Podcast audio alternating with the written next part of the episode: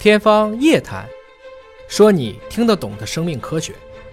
欢迎您关注今天的节目，我是向飞，为您请到的是华大基因的 CEO 尹烨老师。尹老师你好，向伟同学好。本节目在喜马拉雅平台独家播出。中国地大物博，各个地方的口味也都不一样啊，有叫什么东甜北咸啊，北方人吃的就比较咸口多一点。我们看到有一个山东省疾控中心发表的文章啊，说如果山东省山东人每天都能够少吃三点五克的咸盐的话，那么每年就能够挽救八千八百个山东人的性命。少吃三点五克盐就能救人一命啊！而且这是一个省的一个调研。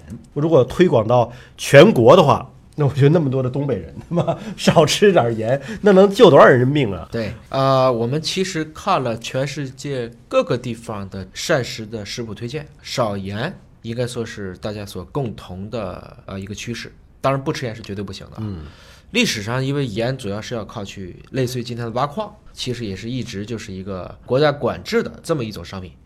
其实控制盐很大程度上讲，就可以控制这个国家的一部分的经济脉络。这个研究当中呢，就有一个数字啊，说光山东一个省，二零一一年一年就有一点六万人死亡，而这个死亡的原因可以归咎于高盐的摄入导致的高血压。那么如果把钠的摄入量，降低百分之三十就能够挽救八千五百条生命。嗯，哎，这篇研究呢就发表在了 JAHA 上啊。这个杂志是个什么杂志呢？我们都知道 JAMA 对吧？美国医学会杂志。那这个 H 呢，实际上是叫 JAHA，它就是 Heart，嗯，跟心脏病相关的一个杂志。大概的影响因子在五分左右，也不错了。所以它是一个省的饮食和疾病的这样的一个数据的。研究报告，哎，就足以发表在这样的一个期刊上啊。这个数据不小，是啊，是啊。我们山东省可是有一亿人呢。嗯，山东你看，说人均食盐摄入量每天十二点五克，一个人呢一天十二点五克。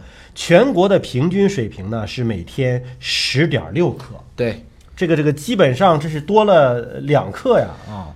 根据中国居民膳食指南健康饮食的推荐，正常应该是每天六克。对。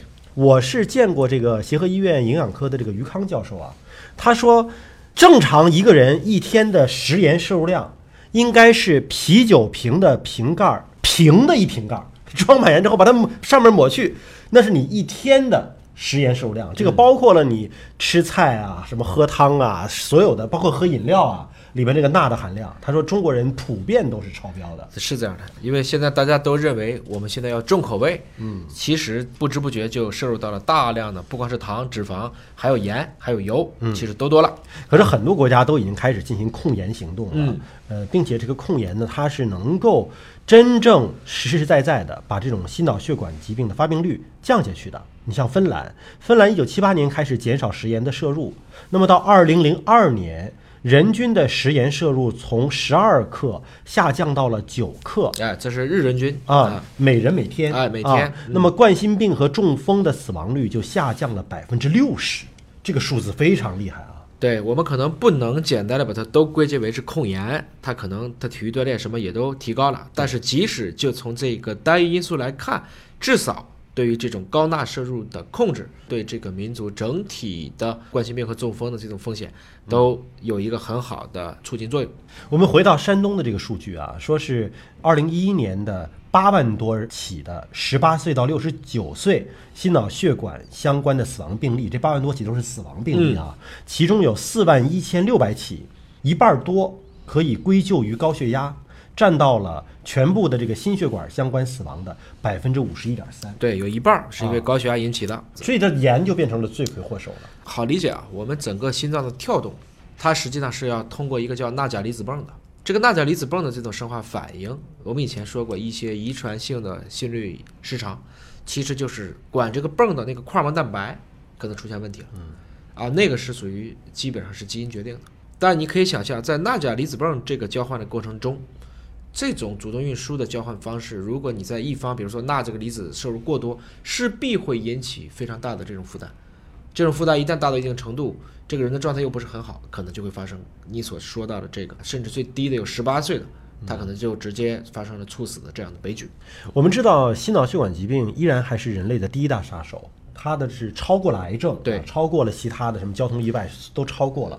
那么心脑血管疾病当中的这个心血管的疾病，刚才通过山东这个数据，我们看到百分之五十一点几都是跟高血压相关的。对，那么高血压跟什么相关呢？跟吃盐多相关。所以意味着我们真的把盐的摄入量降下来，那就是把人类的第一大杀手的一个非常关键的一项就扼住了它的咽喉啊。所以这是对全民健康其实是有意义的。他这个里就做了这种分层的分析啊，就你刚才说了，有四万多人都是属于这种高血压导致的。那么如果你按照每天摄入五克食盐为标准的话，你会发现这四万多例里面有一万六千例实际上就是吃盐吃多了，嗯，这个比例就是百分之二十。